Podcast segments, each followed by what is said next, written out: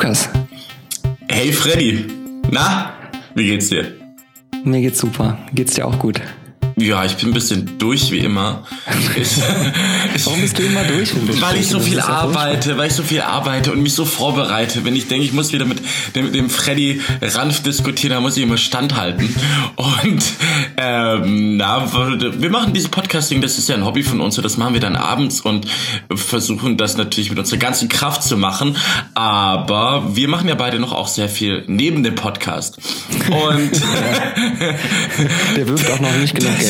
Deshalb, wenn ihr uns sponsern wollt, dann äh, bitte her damit. Und vielleicht auch noch eine Bitte, das äh, ist uns ja zuletzt eingefallen. Auf iTunes könnt ihr uns bewerten und wir wären euch sehr verbunden, ähm, wie so eine Internetverbindung, äh, wenn ihr uns da fünf Sterne geben würdet. Das wäre ganz toll, weil dann, dann kommen wir weiter nach oben.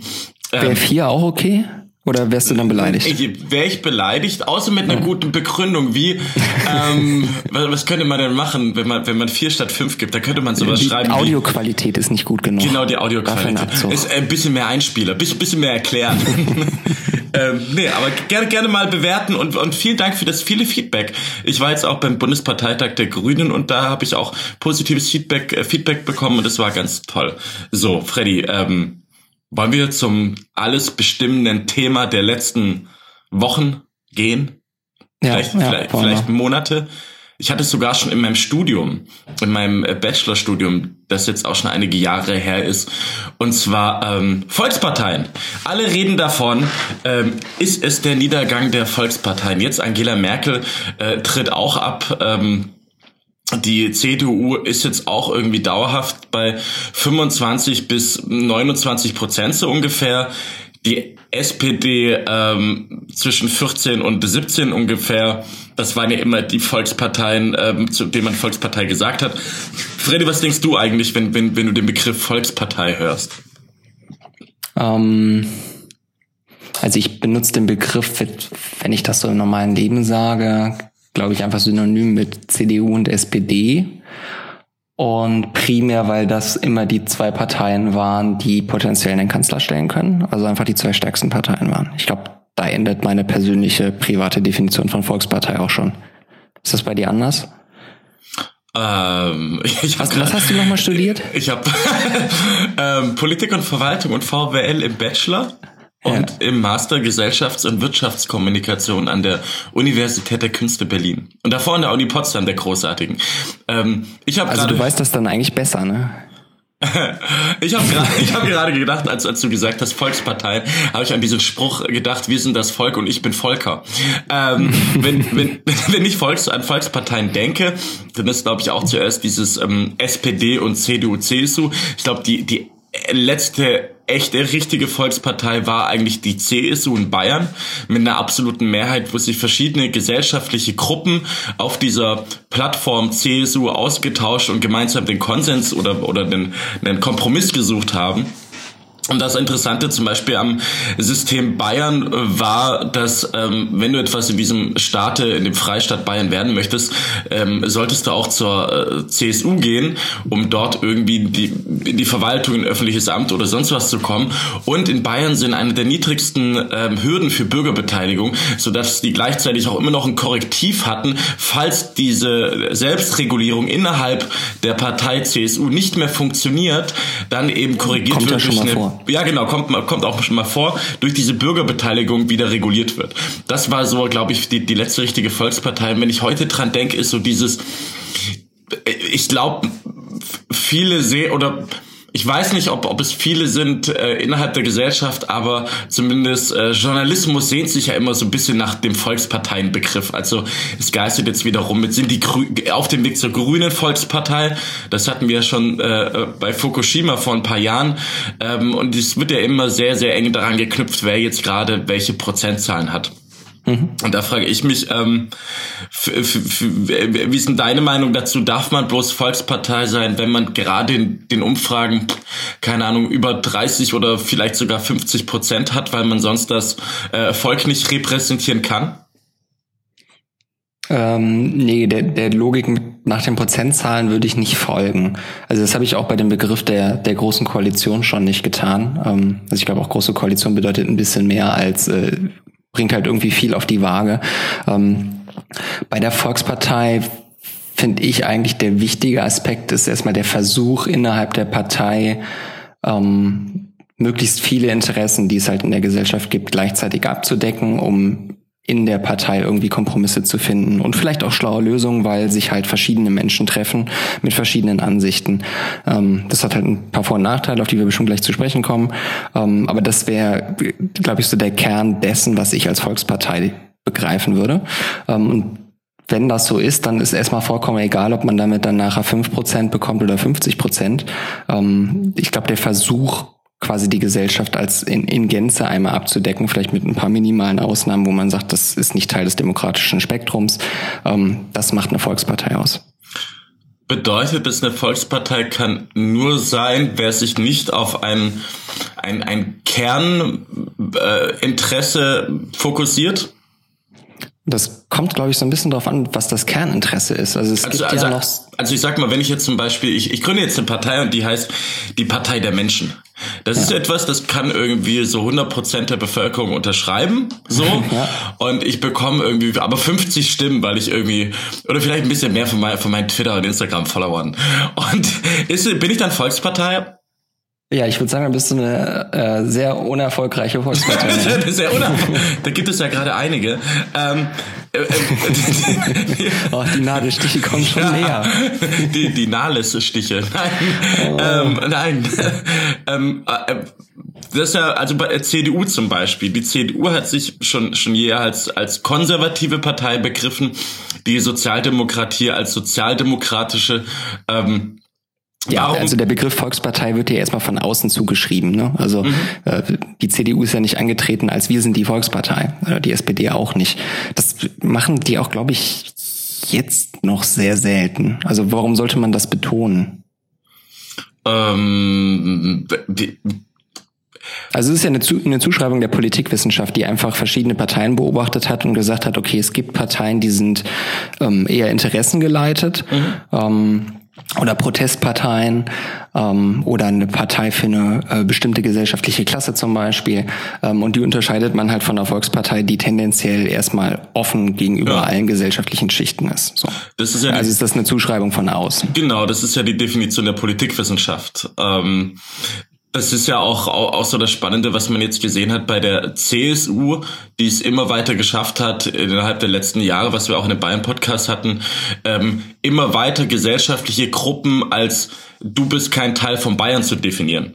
Also wenn zum Beispiel die, die Kirchen gesagt haben, wir sind gegen den Kreuzerlass, also die Kreuze in den, äh, in den Behörden zu haben, dass dann irgendwie der Generalsekretär Blume meinte, das sei eine unheilige Allianz von Religionsfeinden, diese Kirchen. Und auch als die Kirchen Kirchenasyl geboten haben, haben die gesagt, nein, das ist antibayerisch, was ihr da macht. Und mhm. auch die Leute, die protestiert haben, so wäre dann nicht eigentlich die Aufgabe gewesen von der CSU als Volkspartei, das mit einzubauen einzugliedern und zu sagen, kommt zu uns in die CSU und diskutiert mit uns darüber und dann finden wir einen Kompromiss? Ja klar, das, das wäre die schlauere Herangehensweise zu, gewesen. Ähm, die hatten da offenbar einfach irgendwann ein dünnes Fell in dem Wahlkampf, weil sie merkten, es läuft gerade irgendwie nicht so gut. Anders kann ich mir den Fehler nicht erklären. Ich glaube, die wissen rückwirkend auch, dass das ein Fehler war. Mm, das haben die Wahlergebnisse, glaube ich, auch gezeigt. Man sagt es ja immer über die SPD und CDU. Ähm, du jetzt als Guido Knopp der, der Politikwissenschaft. Äh, würdest du sagen, dass es schon immer so war, dass die SPD und CDU Volksparteien waren oder gab es auch irgendwie mal Momente, wo es nicht so war?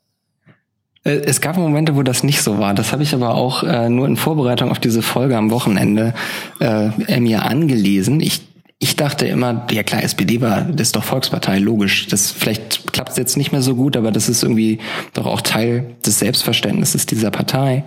Ähm, aber das war anders. Also der Begriff der Volkspartei kommt erst in der Bundesrepublik auf. Ähm, und vorher war die Zentrumspartei, also der Vorläufer der CDU ähm, und die SPD waren sogenannte Massenparteien. Ähm, Und jetzt kann man ja die Frage stellen, was soll denn der Unterschied zwischen einer Massenpartei sein, also die von ganz vielen Menschen getragen wird und von einer Volkspartei, die auch von ganz vielen Menschen getragen wird. Ähm, und die Unterscheidung ist, ähm, eine Massenpartei zielt auf eine bestimmte Identität ab. Äh, das war bei der SPD die Arbeiterklasse und bei der CDU die Katholiken. Ähm, und damit kann man dann auch viel Prozente bekommen, aber man schließt halt tendenziell schon andere Menschen aus. Also der Unternehmer, der in die SPD gegangen ist, den musste man, den gab es bestimmt auch, aber halt sehr, sehr selten ja, vor der BRD. Ähm, und ähm, mit der Gründung der Bundesrepublik entwickelt sich dann zwischen äh, allen politischen Parteien ähm, etwas, was man in der Politikwissenschaft den positiven Konsens nennt. Ähm, und der hieß in der Bundesrepublik ähm, soziale Marktwirtschaft, also das Versprechen von wir organisieren Wirtschaftswachstum und tragen gleichzeitig dafür Sorge, dass alle von diesem Wachstum ähm, profitieren. Und darauf konnten sich die Parteien einigen, also sowohl SPD als auch CDU und die meisten Menschen in Deutschland. Und weil es diesen Konsens gab, gab es halt die Chance, ähm, Volkspartei zu werden. Weil es auf einmal nicht mehr darum ging, Arbeiterinteressen auszuspielen gegen die Interessen von reichen Menschen oder Unternehmern, ähm, sondern das grundsätzliche Ziel der sozialen Marktwirtschaft war gesetzt und damit konnte man quasi alle ähm, einsammeln. Warum haben die da nicht fusioniert, die CDU und die SPD? Das haben sie ja dann erst später gemacht. ja, aber wenn beide sagen, wir haben diesen Konsens und ja, ähm, ist eine also gute Frage. Ich glaube, äh, die Antwort ist einfach, man kann dieses Ziel ja noch auf unterschiedliche Arten und Weisen verfolgen. Ne? Und ähm, da hat sich die SPD von der CDU natürlich unterschieden. Mhm. Ähm, aber dass es dieses gemeinsame Ziel gibt, also diesen positiven Konsens innerhalb einer Gesellschaft, auf den sich sehr, sehr viele Menschen einigen können, ja. das war halt das Novum und dadurch gab es das Konzept der Volkspartei erst? Ähm, ich finde diesen Punkt ziemlich spannend, den du sagst. Es gab dann einen, einen Konsens und es gab dann ähm, also äh, soziale Marktwirtschaft von der von der CDU und wir bewahren das und eben SPD dann wir, war ja immer die Frage, wie können wir soziale Gerechtigkeit oder wie können wir die soziale Frage mit dem Fortschritt versöhnen, wäre mhm. während die Konservativen der CDU ja gesagt haben, ähm, wir, wir passen auf, dass in diesem in dieser Fortschrittsbewegung, die auch ein Wirtschaftswachstum immer mit sich bringt bringt, äh, die Menschen nicht abgehängt, beziehungsweise die Werte, die wir haben, weiter bewahrt werden, außer die Mehrheit der Gesellschaft ist dafür, dass wir die abschaffen. Mhm. Ähm, dass quasi die Leute, denen, äh, deren Position gefährdet ist, zur CDU gegangen sind, während die Leute, die ein besseres Leben haben wollten, weil sie noch untere Mittelschicht oder wenig Einkommen hatten oder sonst was, dann zur SPD gegangen sind. Und die SPD hat ja damals auch noch ganz nach vorne dieses Aufstiegsversprechen verkörpert. Ähm, als, als vielleicht auch Volkspartei. Ähm, aber wenn, wenn auch interessant in der äh, Biografie von von Helmut Kohl steht auch drin, was er sich niemals verzeiht, ist, dass er die ähm, Bewegung der Grünen, die ja dann in den 70er, 80ern dann entstanden ist, die sozialen Bewegungen mit Frauenbewegung, Umweltbewegung und so weiter, dem das auch eine sehr stark getriebene Jugendbewegung war und von jungen Menschen, ähm, die aus den Hochschulen kamen oder in Hochschulen waren, dass er die damals nicht integriert hatte in die CDU, dass sie, das hat er geschrieben, sieht er als größten Fehler, den, den er gemacht hat als äh, Parteivorsitzender der CDU. Ja, ein weiser Mann. Wäre das etwas, was eine Volkspartei hätte machen müssen? Ähm, ich, ich würde weder der CDU noch der SPD unterstellen, dass sie es gar nicht versucht haben, ähm, aber sie haben sich offenkundig nicht gut genug angestellt. Also das ist ja irgendwie eindeutig. Vielleicht kann man es auch gar nicht immer verhindern. Also ähm, die, diese Bewegung war ja eine Protestbewegung und eine Gegenbewegung. Ähm, und wie soll man eine Gegenbewegung in sich eingliedern? Also das ist auch einfach schwer. Wenn ich mich so zurückerinnere an äh, vor zehn, zwölf Jahren oder so, als ich äh, noch irgendwie Jugendlicher war und ich wollte rebellieren, dann äh, kann ich mir nicht vorstellen, dass die CDU mich irgendwie hätte überzeugen können, doch bei ihnen mitzumachen. Ja. So, ne? Also wenn, wenn, man den Impetus einmal hat, gegen etwas zu sein, dann ist halt auch aus. Ich weiß nicht, ob das integrierbar ist. Ja. Die, die Frage ist halt, bei, bei wie vielen Generationen gab es diesen, diesen Punkt auch, aber der verliert sich ja dann im Laufe des Lebens vielleicht auch. Mhm. Und ähm, die Grünen haben ja offenbar eine Bewegung gegründet, die sehr, sehr lange hält ähm, und sehr nachhaltig wächst. Ähm, ja, wir können gleich zu den Grünen rübergehen, aber ich würde dann noch ein paar, paar andere Sachen ein bisschen ausfranzen, die ich an, an, den, äh, an der Organisation Volkspartei spannend finde. Also ich werde es mhm. zum Beispiel nie vergessen, als ich dann, in, als wir noch äh, Kollegen, Arbeitskollegen waren und ich den Vorwärts die Mitgliederzeitung der SPD gelesen habe und plötzlich war da diese Reisen der SPD drin. Und da hatte ich dich, glaube ich, gefragt, Freddy, warum, warum gibt's da Reisen? Warum habt ihr als SPD so ein Reiseprogramm? Oder zum Beispiel hier in, in, in Berlin Mitte, als ich ähm, so ein bisschen geschaut habe, was machen eigentlich die anderen Parteien, da hat zum Beispiel die SPD Bingo-Abende gemacht. Und ich so, warum machen die denn Bingo-Abende? Und ähm, also, ich, also solche, solche Sachen wie, wie kann eigentlich eine, eine Partei die Freizeit gestalten, ist jetzt in, in, der, in der Politikwissenschaft jetzt nicht als Kernmerkmal eine Volkspartei. Aber ich glaube, so eine Volkspartei hat im Gegensatz zu starken Bewegungsparteien, die sehr, sehr stark mobilisierend wirken, ähm, auch eher dieses Bedürfnis, auch das soziale Gefüge zu organisieren organisieren. Also ich glaube, das kann man ganz stark immer noch sehen in Bayern, wie die CSU das gemacht hat. Ähm, interessanterweise sehe ich das jetzt, wenn du es gerade ansprichst, auch bei den Grünen meine Facebook-Timeline wird gerade vollgeflutet von irgendwelchen Treffen, die die Grünen in München, die haben gerade einen völlig überfüllten Saal gehabt im Neumitgliedertreffen, überall sind Neumitgliedertreffen. Jetzt habe ich gerade gesehen hier in Tempelhof Schöneberg Spieleabend machen die Grünen. Also das, was man früher hatte oder was ich früher so bestaunt habe bei der SPD, fängt jetzt auch schon bei den Grünen an, was ja auch total richtig ist, weil die Grüne Partei ja zum Beispiel ähm, sehr stark eben diese diesen, ähm, ich meine, wir waren bei Bundestagswahl, haben wir wir 8,9 Prozent ja geholt. Und ähm, Inzwischen ist es ja so, dass und da, da, waren vor allem die Leute dabei, die die wissen, ich gehe da rein und habe ein Thema im Kopf und dafür möchte ich mich einsetzen. Aber wenn du plötzlich bei Zahlen zwischen 18 und 23 Prozent dich bewegst, dann kamen natürlich auch Leute, die vor allem auch das Gefühl haben wollen, dass sie ein Teil der Partei sind und, und dem des mhm. sozialen Gefüges Partei, was früher, glaube ich, sehr, sehr stark bei der SPD auch war. Deswegen diese Reisen im Vorwärts in der Mitgliederzeitschrift. Bei der mhm. CDU war es ja so, dass es das Normalste war, dass der komplette Seniorenverein irgendwie bei der CDU dann Kaffeekränze gemacht hat. Also das waren die, die, die normalsten Sachen. So, ähm, ich weiß nicht, wie es heute noch ist. Gibt es bei euch irgendwie sowas? Ja, doch klar. Also der, der Großteil des Parteilebens hier vor Ort, was ich so kenne, ähm, ist ich würde jetzt nicht sagen unpolitisch, aber es hat schon sehr viel damit zu tun, dass man einfach Freunde gefunden hat, dass man äh, seine Freizeit mit denen irgendwie nicht verbringen will, dass man Mitleidende hat in der SPD ist, glaube ich, mhm. auch gerade ein Punkt. Ähm, also man kann einfach darüber sprechen, wie, wie man das gerade so findet. Ähm, und äh, das macht ja weniger Spaß, wenn man mit Leuten unterwegs ist, die äh, nicht in der eigenen Partei sind. Ähm, ich glaube, zu dem Punkt, den du genannt hast, ähm, dass es sowas in Volksparteien eher gab und es jetzt bei den Grünen auch aufkommt. Ich glaube, das ist ganz schlau, dass das bei euch aufkommt kommt. eine Volkspartei muss sowas, glaube ich, nicht organisieren, also so ein soziales Leben, aber es ist total hilfreich aus einem Grund.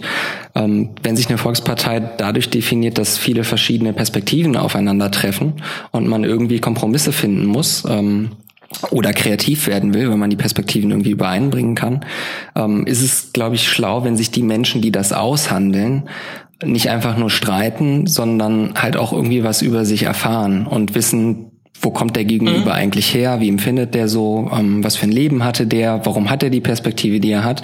Das hilft natürlich dabei, dann nachher auch einen guten Kompromiss zu finden.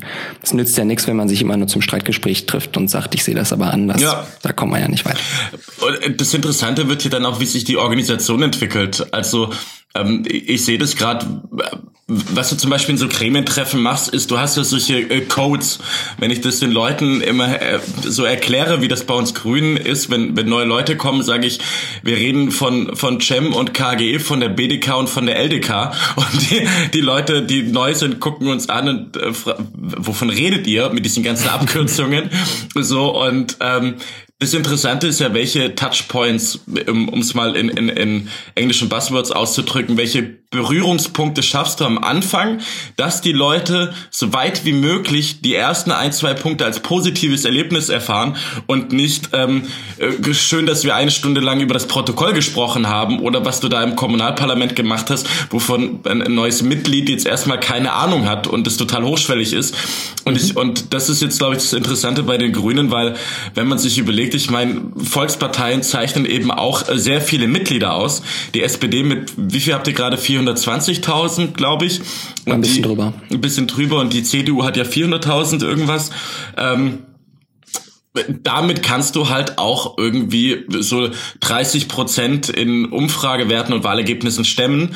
Die Grünen sind halt bei 70.000 und jetzt wird das Spannende, kannst du diese, diesen Unterbau schaffen und kannst du das auch institutionalisieren, dass Leute A, Mitglied werden, B, auch die, die Ämter in der Parteiorganisation und in den Kommunalparlamenten übernehmen und äh, C, dass es auch langfristig so bleibt, dass sich da Organisationsstrukturen institutionalisieren. Und da gehört auch, gehört dazu, wie Mitglieder treffen, auch sowas wie, wie Spieleabende. Oder es kann ja auch zum Beispiel, was der Bingo-Abend bei der SPD ist, kann bei Grün auch äh, gemeinsames Urban Gardening sein. Weißt du, so, das muss halt mhm. auf Grün übersetzen oder äh, mal, mal, mal ganz platt so gesundes Kochen oder sowas zusammen.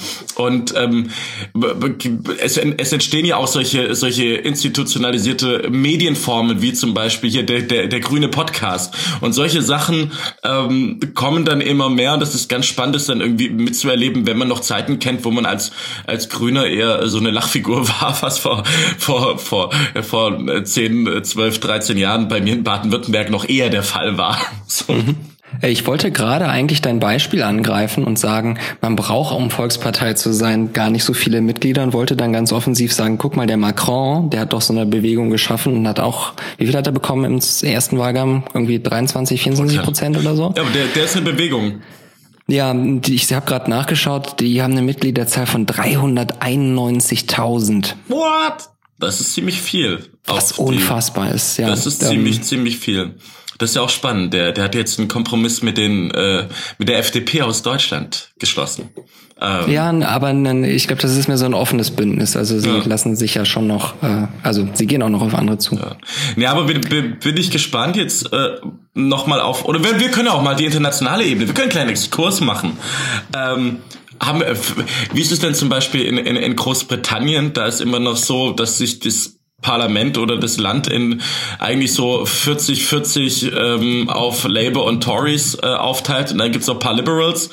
Ähm, da finde ich, da ist es ja zum Beispiel spannend, dass du es noch viel stärker hast, dass die Sozialdemokratie oder die Sozialisten da auch diese Kultur, diese kulturellen Habitus mit Bergbau und so weiter noch viel stärker haben. So kommt es mir zumindest rüber. Oder kannst du da ein bisschen mehr erzählen? Ähm, ja, das kam wieder durch Corbyn so ein bisschen. Ne? Also der hat kulturell ja dieses Altlinke quasi äh, wieder sehr stark gemacht. Ähm, aber die Labour-Partei war auch immer noch deutlich stärker als die SPD, auch was die Mitgliederzahlen anbelangt. Gerade haben sie immer noch 700.000 Mitglieder, also das oh. ist schon, schon ordentlich. Das ist krass, ja.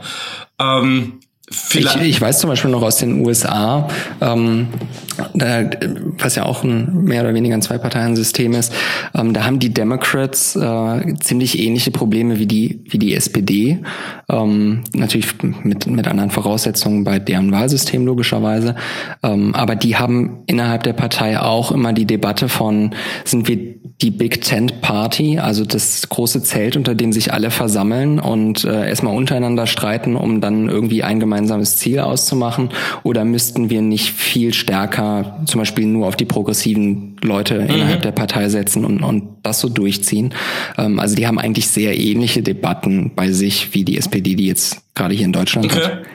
Ähm da finde ich, wenn wir dieses, dieses Zelt nochmal nehmen als, als, als Denkfigur, das finde ich so spannend, was mir jetzt auffällt, was bei Bündnis 90 Die Grünen passiert über die letzten Jahre und jetzt ganz, ganz stark. Ähm, das hat auch was mit der Parteispitze zu tun, die nicht A, diesen Streit oder den Konflikt ständig zwischen den Flügel aufmacht, das muss man auch so sehen. Mhm. Äh, zum anderen auch, ähm, man hat immer mehr das Gefühl, dass die zwei großen Transformationsthemen Europa und Klima gerade auf Seiten der Grünen liegen. Ich glaube, das nächste Thema der Digitalisierung wird auch zu den Grünen gehen, wenn es so weitergeht, weil die da gerade mit äh, im, im, Bundestag extrem viel zu machen. Daniel Bayerz kann man da nennen, da kann man auch eine Anna Christmann nennen und weitere. Ähm, Jan-Philipp Albrecht, du hast immer mehr Kompetenz, die sich da aufbaut, sowohl was äh, Zukunftslust als auch Bürgerrechte angeht. Also Konstantin von Notz zum Beispiel. Ähm, oder Jan-Philipp Albrecht, der das beides vereint. Das Interessante ist aktuell, finde ich, dass ähm, diese Themen, wie wollen wir in Europa haben, wie können wir den Klimawandel auch sozialverträglich gestalten, wie können wir sowohl Chancen als auch Datenschutz äh, der Digitalisierung miteinander vereinen. Sowas findet immer mehr bei den Grünen statt, habe ich das Gefühl. Ich war jetzt vor kurzem bei einer Landesarbeitsgemeinschaft Netzpolitik, wo wirklich die verschiedensten Leute darüber diskutiert hatten. Und ähm, das Interessante, wenn wir über das Thema Volkspartei reden, ist, dass ich immer mehr das Gefühl habe, dass das Thema Ökologie, die drei großen ideologischen Richtungen, liberal, links und konservativ bei den Grünen vereint, die sich da komplementieren im Sinne von, es kommt darauf an, dass wir am Ende ökologisch und nachhaltig diese Politik gestalten. Und wir haben verschiedene Wege dazu und das diskutieren wir jetzt auf dieser grünen Plattform aus. Und das mhm. finde ich ganz spannend, äh, wie sich das gerade da entwickelt. Kannst du es nachvollziehen, was ich damit meine?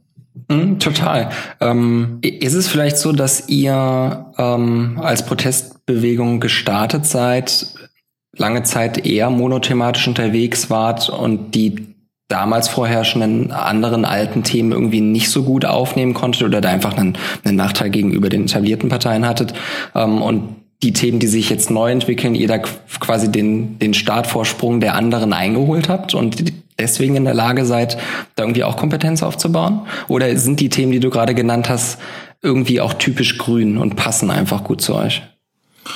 Uff, ich, wie beantwortet man diese Frage? Äh, ich, ich glaube, wenn, wenn man sie so, so sieht als ähm, Protestpartei gestartet oder Protestbewegung begonnen. Äh, monothematisch würde dir sofort jemand aus dieser Zeit sagen, das war gar nicht monothematisch, weil mhm. Umwelt, Frauen und Friedensbewegung ganz viele Themen waren. Äh, mhm. Ich würde antworten, wenn man das so versteht als Protest, ja war es natürlich, es waren die sozialen Bewegungen, die aber im Kern hatten, gegen diesen vermuffte Bonner Republik anzugehen. Und das war auch gar nicht abwertend. Ja, ja, nee, aber ich, no, no, no, habe ich auch gar nicht so verstanden, aber ich, und deswegen kann ich das ja auch so verstehen, was du gerade gesagt hast. Ich glaube, was geglückt ist, ist dieser Rudi Dutschke Marsch durch die Institutionen dass man eben viele Forderungen, um diese Gesellschaft nach vorne zu bringen, im Sinne von liberaler und weltoffener zu machen, geglückt ist. Und inzwischen sitzen äh, und inzwischen sind viele Positionen davon auch Mehrheitspositionen geworden. Und mhm. viele davon übernehmen gerade auch Verantwortung in, in wichtigen Positionen. Ich habe lustigerweise zuletzt auf Facebook einen, einen Beitrag, der geteilt wurde, gesehen, wo acht Menschen drauf waren, die muss ich jetzt nicht unbedingt nennen, die zusammen beim Castor auf der Schiene waren. Mhm. Und ähm, jede einzelne Person davon hat heute entweder ein Ministeramt, sitzt auf der Europaliste im Bundestag oder ähm, ja genau, also oder ist irgendwie hat hat einen Vorsitz eines Landesverbandes. Jeder das war also der Castor-Pakt. Ja, quasi. der Castor-Pakt. Es gibt ja, es gibt ja auch bei den Grünen gibt's ja auch den, äh, es gibt auch so, so einen Kopen, äh, Kopenhagen-Pakt. Da gibt ja der Castor-Pakt kann man eigentlich sagen. Das war vor sieben, acht Jahren. Und diese Leute, die damals, wie du sagst, Protest auch noch damals waren, ähm, haben es halt heute geschafft, mit diesem Protest anscheinend so eine Wirkung zu entfalten. Und jetzt jede Woche kommt gefühlt ein neuer Bericht raus, dass wirklich fünf vor zwölf ist oder schon fünf nach zwölf. Hat sich das ja bestätigt, was man damals gesagt hat. Und ich glaube, das ist das, was dazu führt, dass sich immer mehr darunter sammeln, die sagen, hey, die Grünen haben das immer schon gesagt und die haben deswegen am meisten Expertise in dieser Transformation und deswegen ähm, versammeln wir uns da, weil ich glaube, alle der unterschiedlichen ideologischen Richtungen hat eine Begründung dafür. Der Konservative sagt, ich bin jetzt bei den Grünen oder bin ökologisch, weil ich für die Bewahrung der Schöpfung bin. Der Linke sagt, ähm, Klimawandel ist eine Gerechtigkeitsfrage, auch eine global Nord-Süd-Gerechtigkeitsfrage mhm. und auch eine Verteilungsfrage. Also man muss einfach nur Naomi äh, Klein ähm, Climate versus Capitalism äh, äh lesen, das eine ne, ne Ult äh, eigentlich genau beschreibt, was eigentlich das größte Problem ist, dass die Kapitaleigner am meisten davon profitieren, den Planeten auszubeuten. Und die Liberalen sagen, wenn wir den Klimawandel nicht aufhalten, ist unsere ganze Freiheit zerstört. Und das wird, glaube ich, immer mehr. Und wenn wir die Definition anlegen, die du anfangs gebracht hast, und diese drei ideologischen Richtungen als etwas äh, Gegebenes sehen, als die großen drei ideologischen Strömungen, dann könnte vielleicht auch die Grüne nach der Definition, dass da verschiedene Milieus und Denkrichtungen zusammen austarieren, wie kann der beste Weg sein, dann könnte man eventuell die Grünen auch als Volkspartei bezeichnen. Mhm. Dann werfe ich jetzt noch kurz ein als äh, als der rote Part hier in diesem Podcast. Ich glaube, das Thema Digitalisierung, das geht jetzt natürlicherweise noch nicht nur an euch. Äh, da sind wir gar nicht so schlecht aufgestellt. Ähm, jeder Genosse, den das interessiert, sollte mal definitiv bei D64 vorbeischauen, dem Think Tank in Berlin, äh, die gerade ein echt phänomenales Grundwertepapier zum Thema künstliche Intelligenz rausgehauen haben, ähm, was ich jedem ans Herz legen kann. Also die SPD ist da gar nicht so schlecht aufgestellt. Natürlich auch gerade irgendwie mit Lars Klingbeil, der in dem Thema tief drin ist und sich da engagiert. Ähm, aber da können wir ja auch wieder Rot-Grün reformieren in die Richtung. Äh, Leute, hört euch einfach den SPD-Podcast an, den wir letztes Mal veröffentlicht haben. Digitalisierung und vor allem Arbeit in der digitalen Welt. Und es gibt ja kaum eine Arbeit, die nicht digital betroffen ist oder von den Auswirkungen betroffen ist, ist aus meiner Sicht ein völliges SPD-Thema und äh, wenn ihr da als SPD ein positives Zukunftsnarrativ bekommen könnt, kann ich mir vorstellen, da auch wieder eine Wende hinzukriegen, aber gerade beschäftigt sich die, die SPD ja vor allem mit sich selbst. Und das glaube ich, eher das Problem. Äh, aber das ist, das ist ja ein anderes Thema. Ich wollte dich mal was, was fragen, Freddy weil wir jetzt äh, eine Weile über Volksparteien gesprochen haben und bei mir im Kopf war so die Frage, ähm, um es Monty Python mäßig mal zu formulieren, Freddy, was hat die Volkspartei eigentlich mal für dich getan? die, die, Volkspartei. Die, ja, was hat eine Volkspartei? Wie hast du eigentlich von dem Konstrukt Volkspartei mal profitiert? Boah, das ist eine bescheuerte Frage. Ähm, also ich muss ja gestehen, ich habe äh, von der von dem Konstrukt SPD als Partei bisher reichlich wenig profitiert. ähm, aber das ist ja nicht der einzige Grund, warum ich in dieser Partei bin, dass ich da selber von äh, profitieren will. Und vielleicht ist das auch schon die Begründung dafür, warum ich äh, die, die Idee einer Volkspartei ziemlich sympathisch finde, ähm, nämlich dass wir zusammen darüber diskutieren, wo wir eigentlich hinwollen und äh, halt einen Interessenausgleich herstellen und sich nicht nur homogen Leute treffen, die sich alle gut verstehen und sagen, so sieht's aus, da müssen wir hin und ähm, alle, die das nicht so sehen, haben halt Pech gehabt. Mhm. Ähm, also das ist für mich zumindest erstmal der der, der sympathische Teil dieses Konzepts, ähm, weswegen ich den jetzt diese Folge auch definitiv verteidigen werde. Ähm, aber du sagtest gerade äh, hier Wende und Partei, SPD und so beschäftigt sich nur mit sich selber. Apropos Wende, ist die CDU und SPD noch Volkspartei? Ähm, warum, warum diskutieren wir das eigentlich gerade und wie würdest du das beantworten? Warum wir das diskutieren?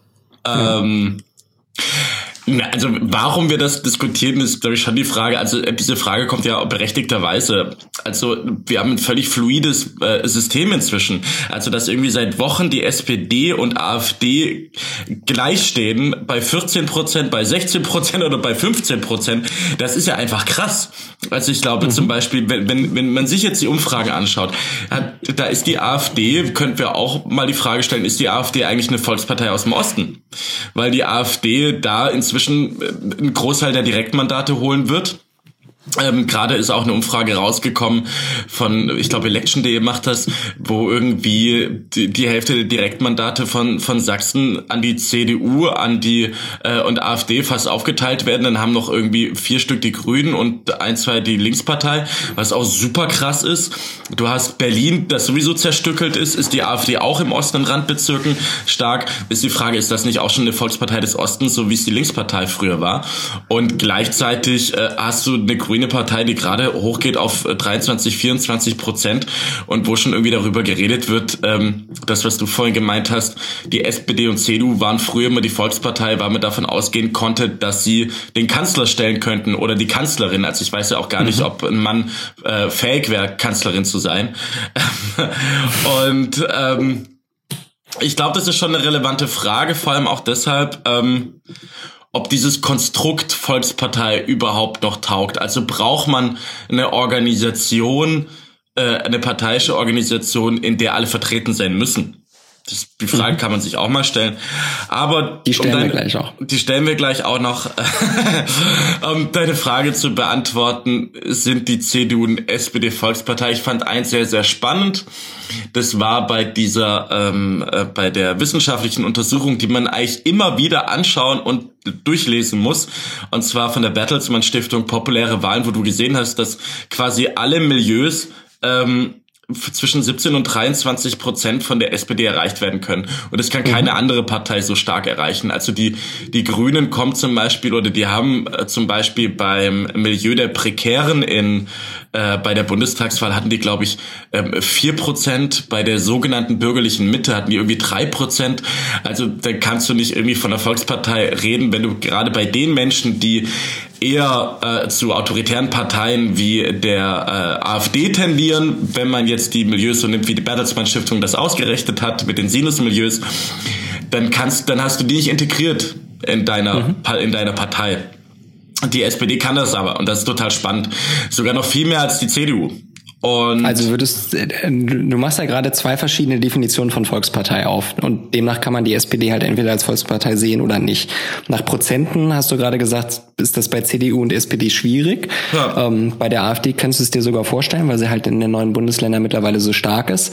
Auf der anderen Seite würdest du ja auch nicht sagen, die AfD kann da Volkspartei sein, weil die ist ja alles nur nicht offen für alle mhm. gesellschaftlichen Milieus und Klassen. Also ich glaube, dann, dann das ist ja genau die Frage. Also wie definiert man Volkspartei? Anhand der Prozente. Also wenn ich laut Wahlprogramm alles bin, so, dann und dementsprechend alle erreichen könnte als Plattform, so what, wenn du keine Prozente bekommst und nicht in, in, als nicht über 30 Prozent, sage ich mal, kommst und den Kanzler oder Kanzlerin nicht stellen wirst. Ähm, das oh, wir regieren ganz gut ohne Kanzler seit ein paar Jahren. Ja, ich, ich habe ja Kanzlerin oder Kanzler gesagt. Oder meinst du jetzt die SPD? Ja, ich meine, als Volkspartei muss man natürlich den Kanzler oder die Kanzlerin gar nicht stellen. Man kann ja auch so regieren. Okay. Ja, dann ist aber die okay, wie wie ist man, wenn es darum geht, ich erreiche so so und ich habe Zugang zu verschiedenen Milieus? Mhm. Dann war es die SPD, glaube ich, bis vor kurzem noch aktuell nicht mehr, weil ich glaube, dass viele Milieus, seien es die sozial schwächeren Milieus, sich immer stärker oder inzwischen sehr, oder sehr, sehr stark von der SPD abgewandt haben, genauso wie ähm, fortschrittshungrige junge Menschen sich auch immer stärker von der SPD abgewandt haben. Äh, ich glaube nicht mehr, dass die SPD diese Menschen oder Leute, die Bock auf Zukunft haben, heute noch zur in großen Scharen zur SPD gehen. Ähm, mhm. Nach den neuesten Umfragen, wenn man die hinzunimmt, zu sagen, wer könnte sich eigentlich am ehesten vorstellen, Partei XY zu wählen. Da stehen die Grünen ja auch schon bei bis zu, ich glaube, zwischen 42 und fast 50 Prozent so ungefähr, was ja auch bedeuten würde, dass die wiederum Zugang zu sehr vielen Menschen haben. Also ich finde diese da ist diese ganze, was ist jetzt Indikator dafür, sehr, sehr schwierig. Ne? Ähm, während zum Beispiel kann man das auch an Figuren festmachen, der Angela Merkel, die immer noch, ich habe es gerade gelesen, eine Zufriedenheit von 50 Prozent der Bevölkerung hat, ist sie nicht eigentlich, wenn sie an der Spitze der CDU ist, ist dann die CDU noch Volkspartei. Ähm, mhm. Deswegen finde ich, glaube ich, total schwierig zu definieren, was ist jetzt Volkspartei und was nicht. Oder sind es die Grünen, die jetzt gerade irgendwie am meisten die großen ideologischen Strömungen vereinen, was ja zum Beispiel die, SP, die CDU äh, ähm, holt jetzt zum Beispiel auch keine Menschen in die Partei, die links sind. Genauso wie äh, die SPD eigentlich, äh, solange sie sich noch als sozial definiert, jetzt nicht die oberrechten Konservativen in die Partei integrieren kann. Mhm. Ähm, deswegen gibt es. Was glaubst du denn, woran liegt das, dass diese Integrationsfähigkeit der SPD und der CDU abgenommen hat? Ähm, ich glaube, das ist ein allgemeines Gesellschaft. Wenn, wenn man jetzt rübergeht zu dem Thema, ähm, ich möchte das kurz abschließen. Also stimmst du mir zu, dass es eigentlich total schwierig ist, eine Volkspartei zu definieren, weil es eigentlich, es gibt so dieses Idealkonstrukt mit, das ist eine Riesenplattform, wo sich alle austauschen können aber äh, so richtig real existent ist das doch nicht. Äh, nee, würde ich nicht zustimmen. Ähm, äh, ich, ich würde dir zustimmen in dem Punkt, dass der SPD und der CDU das in diesem Moment sehr, sehr schwer fällt. Ähm, ich würde aber zurückgehen auf die ähm, historische Definition, die wir soeben mal aufgemacht haben, ähm, wo es darum ging, dass es einen positiven Konsens braucht, auf den sich die Gesellschaft mehrheitlich einigen kann und eine Partei dieses Ziel dann weiterhin verfolgt. Was ja übrigens auch damals in der äh, Frühphase der BRD nicht bedeutet hat, dass alle Leute exakt das Gleiche wollten. Ne? Es gab bloß ein, eine überbordende Identität, ähm, auf die sich irgendwie alle einigen konnten. Ähm, in den USA ist das zum Beispiel der American Dream, ähm, ja. was so der kleinste gemeinsame Nenner ist, den ja dann auch Republikaner und Demokraten immer aufmachen, um halt möglichst viele Anknüpfungspunkte an äh, viele verschiedene Menschen zu, zu bekommen. Und ich glaube, CDU und SPD haben diesen, finden diesen positiven Konsens nicht mehr. Also da gibt's momentan eine Leerstelle mhm. und solange diese Leerstelle nicht gefüllt wird, ähm, werden die verschiedenen Interessen, die es auch vorher gab, umso deutlicher. Mhm. Und dann kann man den Laden einfach wahnsinnig schwierig zusammenhalten. Ja, Deswegen sollten sich beide Parteien, glaube ich, auf die Suche danach machen. Also was ist die größere Identität als die, äh, die kleinen, die gerade auseinanderdriften, unter denen man dann wieder alle versammeln kann? Sehr spannender, kluger Punkt, stimme ich zu. Also was ist denn eigentlich dieses äh, positive Zukunftsnarrativ oder mobilisierende Ding? Ähm, und da kommst du vielleicht auch schon zu einer Antwort der Frage, die du gerade gestellt hattest, und zwar, ähm, was die AfD ja über die letzten zwei, drei ja zwei, drei Jahre geschafft hat, ist, die sägen ja am Narrativ der CDU ganz massiv. Die CDU als konservative Partei, die sagt, wir sorgen für Stabilität und Sicherheit. Aber mhm. sobald irgendwie ein, ein, geflüchteter Mensch etwas getan hat, wird immer drauf gezeigt, Frau Merkel, das ist, weil sie, in Anführungsstrichen, was ja nicht stimmt, diese Durchstoßlegende ist ja falsch. Ähm, da werde ich auch nachher noch den Artikel von Annalena Baerbock und Konstantin von Notz empfehlen, weil die Grenze ja nicht irgendwie einfach geschlossen und aufgemacht wurden oder so. Ähm, die dann aber sagen, ihr Konservativen sorgt gar nicht für Sicherheit und Stabilität. Hier in Deutschland ist doch irgendwie Apokalypse. Gleichzeitig äh, sägen sie auch immer an dem Narrativ der SPD, die SPD, die sagt, es gibt ein Aufstiegsversprechen, wir sorgen dafür, dass ihr, dass ähm, ihren Arbeitsplatz sicher habt und so weiter, sagen sie dann auch immer solche Sachen wie, ja, der Wohnungsmarkt ähm, äh, kommt unter Druck wegen Geflüchtete und die Ausländer kriegen einen Arbeitsplatz und ihr nicht und die kriegen und oder verbreiten solche Fake News wie ein Geflüchteter kriegt mehr als ein Hartz-IV-Empfänger. So. Mhm. Also da, ich glaube, das ist es, die, die, die großen Narrative beider Volksparteien oder ehemalige Volksparteien, daran wird massiv gesägt, deswegen fehlt den Mobilisierungsmoment. Ich glaube, das, was aber auch noch ist, ist ein, ist ein kompletter gesellschaftlicher Kulturwandel, den wir gerade erleben. Und den sehe ich ganz stark durch die Digitalisierung und was vor allem das Smartphone schafft. Ähm, was wir ja haben über die letzten zehn Jahre inzwischen ist, dass ich, und das betrifft die komplette Demokratie, dass ich alle Informationen und Dinge schnell bekomme. Ähm, wenn ich irgendwie eine Nachricht haben möchte über ein politisches Thema, dann gucke ich auf Google News oder gucke auf meine App, gehe auf Spiegel Online auf dem Handy. Wenn ich ein Paket haben möchte, bestelle ich das bei Amazon und in sechs Stunden ist das Paket da. Wenn ich ähm, äh, äh, äh, Politik konsumieren möchte, dann gucke ich mir schnell ein Video an auf Instagram oder eine Story von einer Politikerin und alles geht sehr schnell und wir bewegen uns immer mehr zu so einer, ich nenne es immer Social Media Kratie, dass sich Information und Politik in Schnipseln habe. Und das Ding ist ja, dass sich auch Wirtschaft und Politik massiv daran angleicht. Also die Bedürfnisse, die ich oder die Organisationen sind am erfolgreichsten, die mein individuelles Bedürfnis am besten befriedigen können weil ich jetzt auch den Zugang habe zu einem individuellen Bedürfnis. Ich, mhm. Ganz spannend ist ja zum Beispiel die Modeindustrie. Früher gab es eine Herbstkollektion, eine Winterkollektion und dann war es fertig. Aber die erfolgreichsten Unternehmen sind diejenigen, die irgendwie, Lesara ist so ein Beispiel, die ähm, fragen danach, ähm, was, oder die, die fragen danach in sozialen Netzwerken, was für ein was für ein Kleidungsstück gut ist und testen, welcher Preis klappen könnte. Dann wird das mhm. äh, verschickt und in dieser Reise innerhalb von sechs Tagen wird es darauf angepasst, wie der Markt gerade funktioniert. Und ähm, diese Individualisierung der Gesellschaft und auch des Angebotes von Wirtschaft und Politik sorgt, glaube ich, dafür, dazu, äh, dafür, dass wir nicht mehr in, in Kollektiven denken. Wir denken nicht mehr in die große Gruppe, sondern an das, wir haben inzwischen das empowerte Individuum. Und das mhm. führt dazu, dass ich auch nicht mehr die feste Bindung zu einer homogenen Gruppe habe oder zu einem Volk, sondern ich, ich möchte eigentlich die punktuelle Mobilisierung von äh, Politik und das ist zum Beispiel auch das, was Barack Obama so erfolgreich gemacht hat in seinem äh, Wahlkampf damals, der wirklich geschafft hat, jede einzelne Person mit einer eigenen Message äh, zu erreichen und zu targeten über Auswertung von Big Data und so weiter. Oder, mhm. oder ähm, und ich glaube, das führt auch ganz stark dazu, dass wir eben mehr dazu tendieren, plötzlich andere Parteien gut zu finden.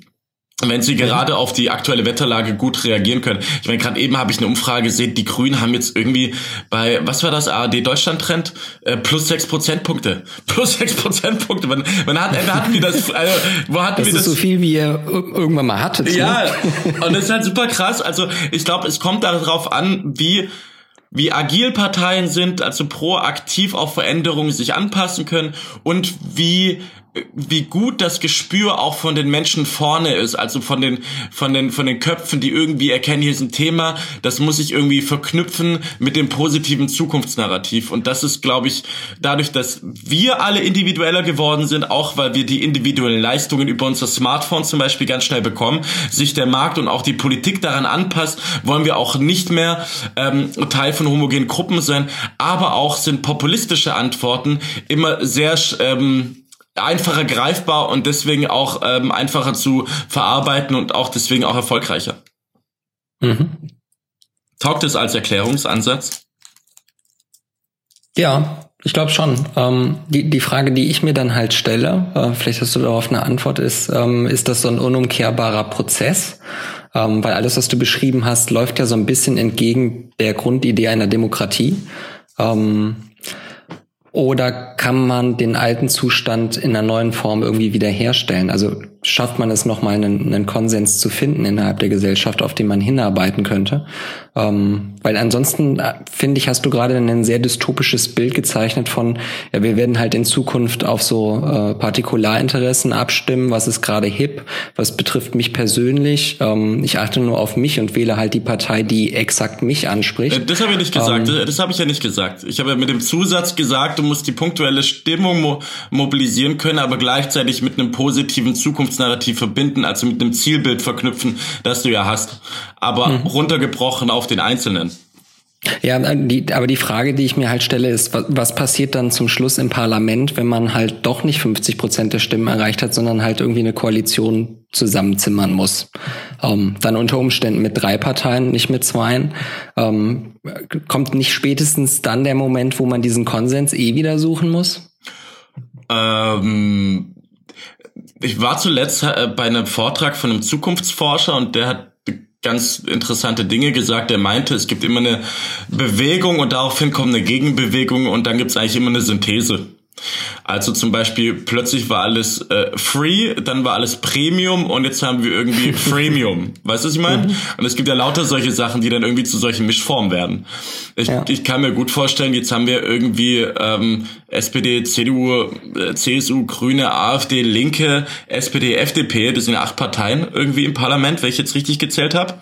Ähm, es kann ja auch gut sein, dass irgendwie wieder zwei Parteien rausfallen und wir wieder dann plötzlich auf vier kommen. Also, dass man, dass die Gesellschaft auch merkt mit dieser Zersplitterung und wenn halt so eine Zicke wie Christian Lindner sagt, er möchte nicht regieren, sind wir halt hier regierungsunfähig und müssen wieder eine große Koalition aushalten, dann macht es ja keinen Sinn, so dass einzelne Männer sowas bestimmen können. Was hältst du von der These, dass sich das vielleicht auch wieder umkehrt? Ja, ich, ich glaube schon, dass sich das irgendwann nochmal umkehren wird. Ähm, die Frage ist nur, wann und warum. Wann und warum? Jetzt kommen wir wieder in so Glaskugeldenken. ähm, es, also es kann ja zum Beispiel auch sein, dass man, dass irgendwie wieder der, der Trend kommt, dass man sagt, ja, diese ganze Individualisierung oder jetzt zum Beispiel, das merkt man doch bei den bei den Grünen. Das hat ähm, kam auch auf dem Parteitag von, von Robert Habeck, der meinte, wir haben eine Repolitisierung. Wenn ich mir überlege, erinnerst du dich noch an den Wahlkampf 2013, wo wir beide gesagt haben, scheiße, in diesem Land passiert ja nichts und Merkel wird ja sowieso wieder Kanzlerin. Mhm. Wir hatten eine völlig entpolitisierte Stimmung. Und jetzt geht's wieder um was. Also wir dachten ja auch, Merkel, die, die wird noch bis äh, zum Jahr 2076 regieren. Und, und es ist ja jetzt auch passiert irgendwie, dass die CDU wackelt wie Hölle. Also solche mhm. Sachen können sie ja am Ende. Ich kann mir auch gut vorstellen, dass die Grünen irgendwie in zwei Jahren wieder bei, bei sieben Prozent sind. Also ich glaube, solche Dinge sind, sind nicht wirklich vorherzusehen. Ähm, Lass mich das anders fragen. Ja. Ähm, also klar ist das nicht vorherzusehen, aber hast du momentan das Gefühl, dass ähm, sich das Parteiensystem gerade irgendwie einfach nur reorganisiert und wir in so einer Umbruchphase sind und dann findet sich irgendwie in, ich sag mal, fünf bis zehn Jahren oder lass es 15 sein, whatever, ähm, wieder irgendwie so eine neue Balance, wie es die in der BRD mal gab? Also ist, sind wir gerade in so einem Zwischenzustand, der sich ändert oder? Puh. Aber wir können, gab es denn Zwischenzustände? Es gab ja immer am Anfang war es sehr stark CDU, dann hatten wir plötzlich eine, eine Phase der sozialliberalen Koalition, dann hatten wir 16 Jahre Kohl, dann hatten wir Rot-Grün, dann hatten wir Schwarz-Gelb, Merkel-Zeit. Was kommt jetzt, ist die nächste Frage. Ist jetzt vielleicht nicht die Zeit für eine grün geführte Koalition, kann auch sein, weil wir gerade die Klimafrage haben und dann kommt die... Die wird uns ja leider noch was begleiten. Die wird noch, das ja, wird, glaube ich, keine Zwischenphase also, Es kann ja auch sein, dass dann die Sozialdemokratie abgestorben ist wenn sie nicht den Bogen schafft. Das kann auch sein. Also ich würde da gar nichts ausschließen. Ähm, ich finde es immer sehr schwierig mit, was kann sein in Zukunft. Ich glaube, mhm. weil das dann auch immer Glaskugel ist und wir hören den Podcast dann in zwei Jahren und denken uns, wenn wir da was sagen, ach Freddy, das stimmt ja alles gar nicht. Und bis dahin ist dann irgendwie Friedrich Merz Kanzler geworden und plötzlich hat die SPD wieder ein Feindbild, weil sie sagen kann, die CDU ist neoliberal und wenn ihr, wenn ihr für soziale Gerechtigkeit seid, dann wählt uns und plötzlich steht da Andrea Nahles mit 40 Prozent und wir beide hören die SPD-Folge an und denken uns, what the fuck? So, ähm, dann löschen wir die Folge. Dann löschen wir die Folge. Das ist doch gar kein Problem. Eben, aber das kann alles sein. Aber Freddy, deswegen würde ich das gerne abhaken so da keine zufriedenstellende Antwort liefern.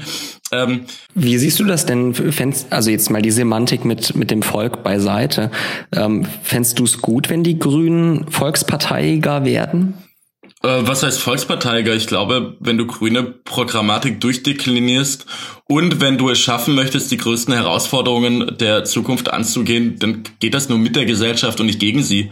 Also gerade was Klimawandel angeht, was früher irgendwie sofort abgelehnt wurde mit, das setzt uns den Wohlstand aufs Spiel, schaffst mhm. du jetzt immer mehr durchzuführen ähm, ähm, und, und Bündnispartner zu finden. Und da ist auch ein, ein großer Verdienst von Cem Özdemir, der zum Beispiel in, in, in den Zetsche, den äh, Daimler-Chef, der jetzt vor kurzem erst gesagt hat, dass er zurücktreten wird, ähm, äh, auf den Parteitag eingeladen hat. Oder dass zum Beispiel die Grünen haben jetzt einen Wirtschaftsbeirat, Kerstin Andrea hat es gemacht, einen Wirtschaftsbeirat, wo, wo die renommiertesten Leute aus den deutschen Unternehmen drin sitzen, gegründet und die treffen sich da jetzt, um eben die Transformation, die ökologische Transformation der Wirtschaft gemeinsam anzugehen. Der Chef der IG Metall war bei diesem Europaparteitag und hat geredet und ähm, du kannst eine ökologische Politik, die die alles bestimmte Frage ist in unserer Zeit und die, äh, den, den Klimakollaps aufzuhalten, das ist die alles bestimmte Frage, weil wir sonst keinen Wohlstand mehr haben werden, den kannst du nur wie du es ausgedrückt hast, äh, lösen oder vollziehen, wenn du Volksparteiiger wirst. Mhm. Ähm, vielleicht so als Gegenfrage, weil du jetzt ein paar Fragen gestellt hast hintereinander. Ähm, wie glaubst du denn, gibt es gibt's noch eine Chance, dass die SPD wieder stärker volksparteiiger werden kann? Ähm, ja, und ich würde sogar sagen, das muss sie versuchen. Ähm, aus einem ziemlich einfachen Grund. Ähm, die Gegenthese dazu ist ja, dass die SPD ähm, nicht mehr versuchen sollte, möglichst viele Menschen anzusprechen, sondern quasi eine, sich eine kleinere Zielgruppe wählt und für die dann zielgenauer äh, Policy entwickelt und äh, die Ansprache wird dadurch ja auch einfacher. Ne? Also wenn ich nicht schauen muss, dass alle Menschen so ein Wahlplakat verstehen, sondern nur eine kleinere Gruppe, dann ist das Wahlplakat auch einfach äh, effizienter und leichter zu gestalten. Ähm, und ich glaube, das ist ein, das wäre ein Irrweg für die SPD, äh, weil es gibt einfach genug andere Parteien, die schon ähm, viele andere Interessen abdecken. Also Warum sollte die SPD zum Beispiel werden wie die Linkspartei, wenn es die Linkspartei doch gibt? Warum sollte die SPD werden, wenn die Grünen, wenn es die Grünen doch schon gibt? Ähm, die SPD sollte definitiv auch nicht so werden wie die CDU, weil die gibt's auch schon. Ähm, und alle sind auf den Feldern bereits besser aufgestellt. Deswegen ähm, muss, wie du das so eben beschrieben hast vom Grünen Parteitag, die SPD, glaube ich, aus sich heraus ähm, wieder eine Vision entwickeln, also diesen positiven Konsens, den man in einer Gesellschaft verankern kann, suchen ähm, und dann auch nur auf sich schauen und ähm, überlegen, was sind eigentlich sozialdemokratische Vorhaben, die uns zu diesem Ziel führen. Mhm. Ähm, und auch wenn es anstrengend ist, fürchte ich, ähm, muss die SPD weiter versuchen, ähm, auch weil sie das besonders gut kann. Also das ist so eben erwähnt mit den Sinusmilieus ähm, und dass die SPD in der Lage ist, in viele Milieus hinein zu kommunizieren, ähm, muss und sollte sie weiter versuchen, möglichst viele Menschen von ihrer Politik zu überzeugen. Mhm. Und das klingt ja immer wie so ein, so, natürlich soll man seine Politik von äh, für seine Politik bei allen Menschen werben. So, ne? das, äh, das sagt sich so leicht.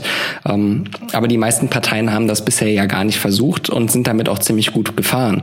Äh, wenn man das Beispiel FDP zum Beispiel nimmt, die aus dem Bundestag geflogen sind, die haben sich ja schon sehr genau angeschaut, wen können wir eigentlich erreichen ähm, und dafür dann einen sehr zielgenauen Wahlkampf Voll. gemacht. Und äh, das war ja offenkundig erfolgreich.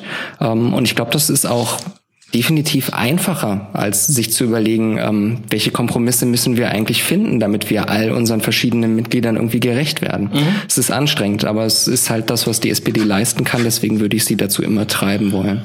Freddy, wollen wir zum Schluss kommen oder hast du noch was zu erzählen? Äh, soll ich mit was Positivem anfangen? Wollen wir mit dem Erzählen? Ja, mach, mach was Positivem.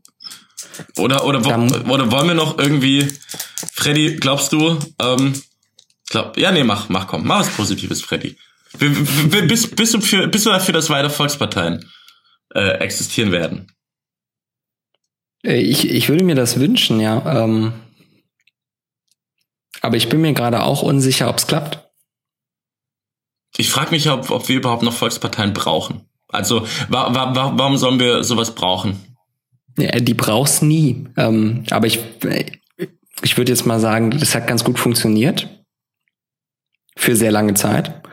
Ähm, und ich finde die Vorstellung von, ich kann auf dem Wahlzettel eine Partei ankreuzen, die sich nicht nur um mich kümmert, sondern auch um alle anderen, extrem attraktiv. Und ich hoffe einfach, dass ich nicht der Einzige bin, der so denkt. Okay. Okay. Äh, Freddy, was ist dir in letzter Zeit Positives widerfahren? widerfahren, das klingt so passiv. Und, und, und, so, als würdest du widerfahren, weil du dein Führerschein abhanden gekommen ist. Oh, das wäre furchtbar. Ja. Nee, das ist, das ist mir nicht widerfahren. Ähm, was ich erfahren habe am äh, letzten Wochenende ist, dass die SPD doch noch so ein bisschen Leben in sich hat. Das kam äh, ziemlich stark raus, während ich äh, bei Freunden renoviert habe. Ähm, habe ich das Debattencamp der SPD geschaut, wo es, äh, thank God, ähm, einen Livestream gab ähm, sogar einen mit drei verschiedenen Perspektiven auf drei verschiedene Bühnen. Also es war äh, organisiert. großartig. Das, ja, es war darüber freue ich mich. Und es ist ja auch mega Aufwand. Ähm, also von daher äh, Kudos an, an das Willy Brandt-Haus. Ähm, das Debattencamp war echt ganz großes Kino. Ähm, zumindest auch mal was die Organisation anbelangt hat. Das war groß. Ähm, und auf YouTube kann man sich auch, ähm, ich glaube, fast alle Panels, die es da gab, also es war ein Wochenende organisiert wie ein Barcamp im Endeffekt und äh, Mitglieder der SPD konnten ähm, Ideen einreichen und Vorschläge für Debatten. Und ähm, ich glaube, Lars Klingbeil hat gesagt, 70 Prozent aller Panels, die es dann gab an dem Wochenende, waren auch ähm, aus Initiativen vor Ort entstanden und kam halt nicht vom Parteivorstand. Cool. Und man kann die sich auf YouTube alle anschauen, oder zumindest größtenteils. Ähm, und ich würde eine gerne empfehlen, das ist nämlich ein Panel zum Thema, was kommt nach Hartz IV, äh, was für die SPD ja eine sehr wichtige Frage ist. Und das Tolle an dieser Debatte ist, ähm, dass man äh, da auf den ersten Blick erkennt, wie viele unterschiedliche Interessen es zu dieser Frage in der SPD eigentlich gibt ähm, und wie konstruktiv die Menschen dann miteinander debattieren können, auch von dem Publikum, was sehr aktiv war. Also es gibt viele Zwischenrufe, ähm, zum Schluss auch sehr viele Fragen, sehr hart gestellte Fragen. Ähm, und da sitzt halt jemand, der ähm, in einer hohen Position beim äh, bei den Jobcentern ist, ähm, der daher berichten kann. Äh, es gibt äh, drei Wissenschaftler, die sich einfach mit äh, Fragen von Sozialsystemen und Armut beschäftigen ähm, und ähm, eine Bundestagsabgeordnete. Und die haben logischerweise ganz unterschiedliche Perspektiven auf dieses Thema, was muss nach Hartz IV eigentlich kommen ähm, und entwickeln da wahnsinnig viele interessante Ideen. Ähm, also wenn man mal so so einen Snapshot haben will von äh, was ist da eigentlich in der SPD los und warum ist das so schwierig ähm, und warum hauen die nicht einfach raus, wir wollen jetzt X haben, äh, dann ist äh, diese Debatte einfach äh, total hilfreich. Und es ist so ein bisschen ein kleines Fest der Demokratie, wie ich mir das wünsche. Von daher empfehle ich das. Cool. Hat mir Mut gemacht. Du hast gerade zwei, zwei sehr schöne Sachen oder drei eigentlich über die Definition einer Volkspartei äh, gesagt. D äh, in umgekehrter Reihenfolge war es, hat mir Mut gemacht, Dann war es ein, ein Fest der Demokratie. Und das dritte war, da saßen Leute mit unterschiedlichen äh, Perspektiven zusammen und haben miteinander konstruktiv geredet. Mhm. Ähm, ich ich habe davon auch mitbekommen, da waren irgendwie 3500 Menschen. Mhm. Ähm, es war richtig was los. Okay, cool. Ähm, was hast du denn Schönes erlebt? Was habe ich denn Schönes erlebt? Ich, Ihr hattet ja parallel auch was. War das auch schön? Ähm, ja, Parteitag war natürlich super, aber das hatte ich jetzt schon ein paar Mal erwähnt. Deswegen, ähm, ich glaube, ich erzähle jetzt andere Dinge. Der Parteitag war natürlich auch schön, weil es einfach ein super Parteitag war. Aber ich würde sagen, was ich jetzt gerade erlebt habe, ist, es gibt jetzt in Berlin eine Separated Bike Lane, was mich ziemlich froh macht, weil einfach jetzt mehr für den Radverkehr getan wird und äh, man es einfach sieht auf der Straße. Und ich finde das Symbolische, dass dieser, dieser Radweg in grün ist und endlich von der, von der Auto, von äh, Fahrspur äh, abgetrennt ist, ist einfach geil. Und ich hoffe, da kommt noch viel, viel mehr. Das andere, was ich gerne erzählen würde, ist, ich war an einem Wochenende in Ostdeutschland und war da in Rheinsberg und bin noch durch Mecklenburg-Vorpommern gefahren und es ist ist einfach eine, eine unwahrscheinlich, äh, eine unglaublich schöne Natur. Und ähm, sollte man sich mal da äh, irgendwie reinziehen und auch mal hinfahren, weil da denkt man sich auch, wir reden ja so viel über Digitalisierung, da fährst du rum und hast plötzlich kein Internet und auch kein Handyempfang und gar nichts. Und dann merkst du, wo eigentlich angepackt werden muss. Das ist wirklich dringend, dort Breitband und die Netze und alles auszubauen. Ähm, ich konnte da zum Beispiel auch kein Netflix äh, sehen und ähm, da wurde mir aber auch gleich wieder bewusst, dass wir da noch viel Nachholbedarf haben, weil dieser schöne Osten und der ist wirklich schön in Mecklenburg-Vorpommern, gerade um die Seenplatte herum, der hat auch Internetverbindung verdient. Ähm, das andere Schöne ist, das war jetzt schön, oder? War das positiv? Das war negativ. Ja, das war, positiv. war positiv, ne? Aber nicht gut.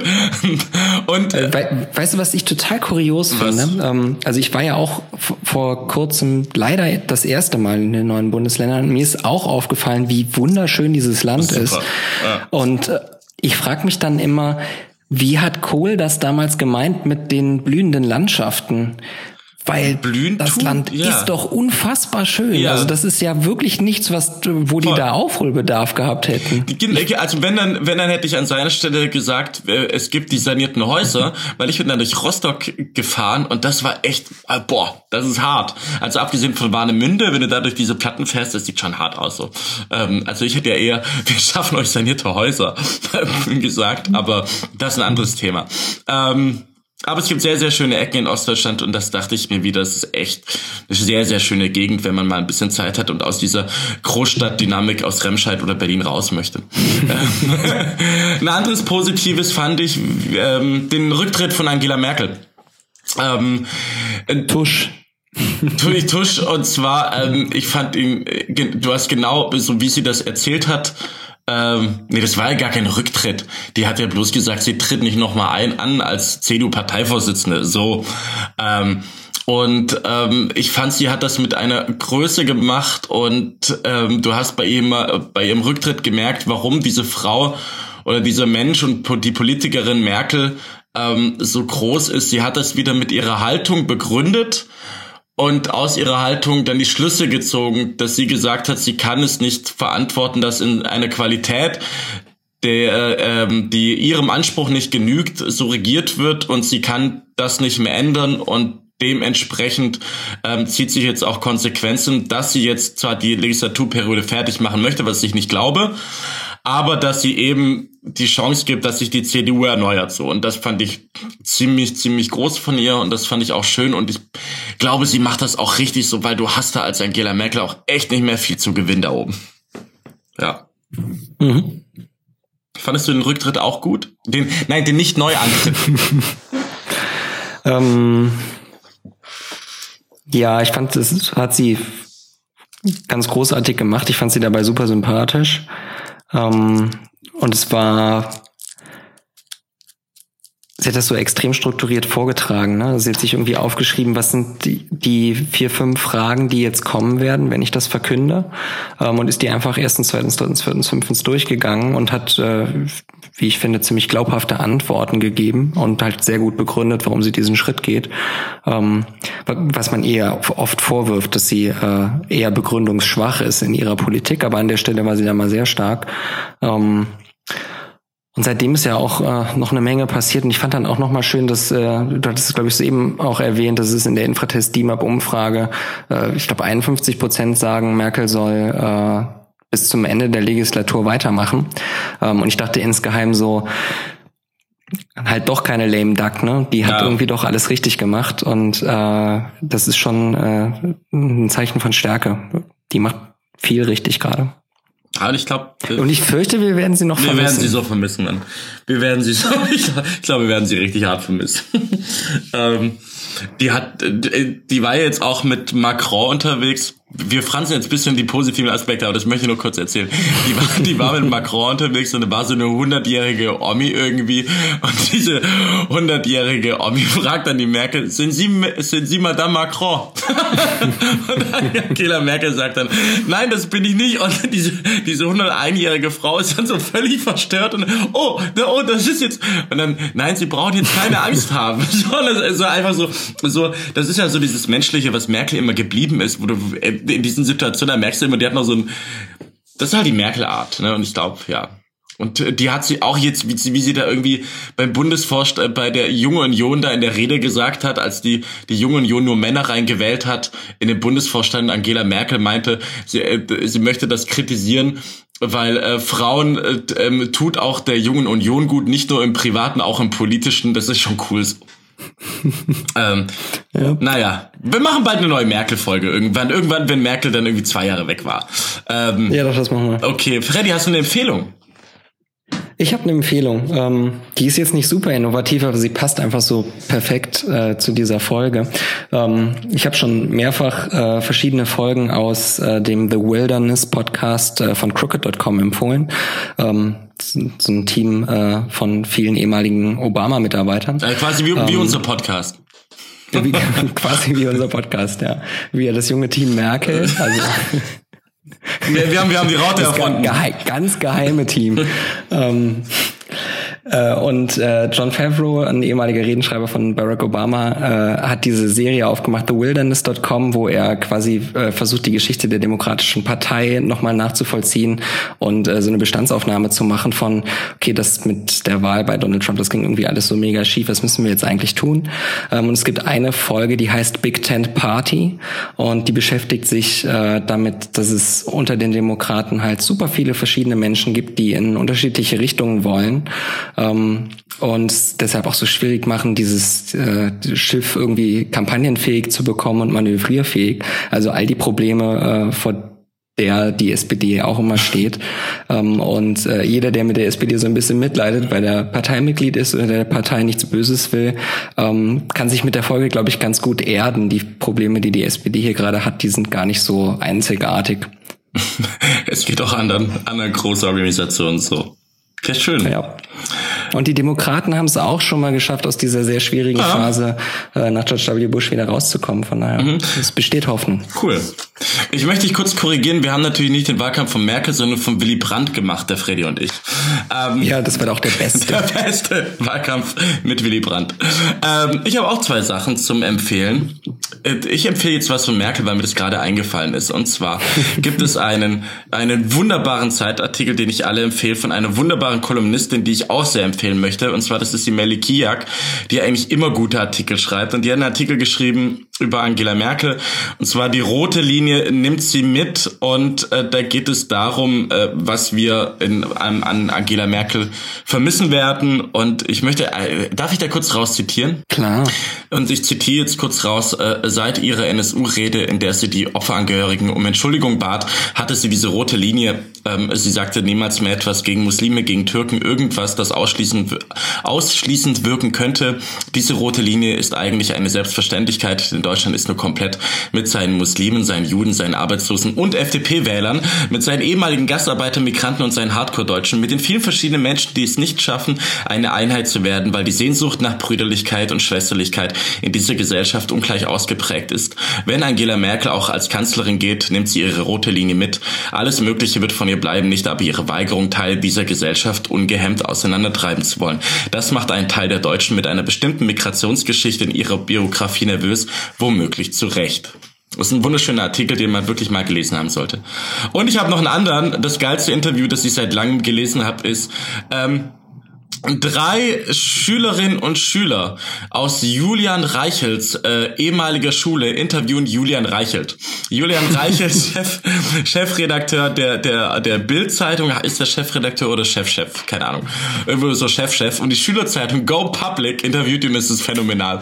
Es ist wirklich phänomenal. Sie, sie, sie machen sich so immer halb über ihn lustig, wie viel er Kette raucht und dass dann irgendwie Sebastian Kurz zwischendurch anruft und man erfährt auch über Julian Reichelt, wie schlecht er in Mathe war und wie wie es ihm Spaß machte als Kriegsreporter. Und es ist wirklich ein lustiges Interview. Ihr müsst euch auch die, die, die Autoren durchlesen. Die haben auch alle eine, eine, eine kleine Kurzbeschreibung, wo sie dann so schreiben. Ich glaube, die eine heißt Emmy oder so, die dann irgendwie schreibt, raucht manchmal aber nicht so viel wie Julian Reichelt und das ist wirklich herrlich. Deswegen dieses Interview ähm, einfach mal lesen. Das ist sehr, sehr schön. Freddy, mein altes Volksparteimitglied. Vielleicht ähm, trifft man sich mal wieder auf dem Volksparteitreffen beim Bingoabend oder auf einer Reise mit dem SPD-Vorwärtsbus. Wollen wir eine SPD-Reise buchen zusammen? Ja, wir können eigentlich so eine SPD-Reise nach Essen machen. ich glaube, der Klassiker ist da so Kreta oder Malle. Echt? Der Ding, der, der, der Ude von München, der fliegt doch immer nach Griechenland, glaube ich. Da hatte doch irgendwie. Und die Toskana-Linken. Es gibt auch ganz viele Linke, die in der Toskana sind. Da gab es auch mal so eine. In Toskana ist auch schön. Also es ist nachvollziehbar. Das macht sie sympathisch, finde ich. So, ihr Leute da draußen, vergesst nicht, diesen Podcast zu teilen und uns bei iTunes eine gute Bewertung zu geben. Wir planen jetzt mal weiter unsere Reise. Freddy, es war mir ein wunderschöner Abend, mal wieder dich sprechen zu können. Und äh, haben viel Spaß auf dem Weg zur Volkspartei. Danke. Grüße nach Berlin. Grüße nach Remscheid. Ciao, Freddy.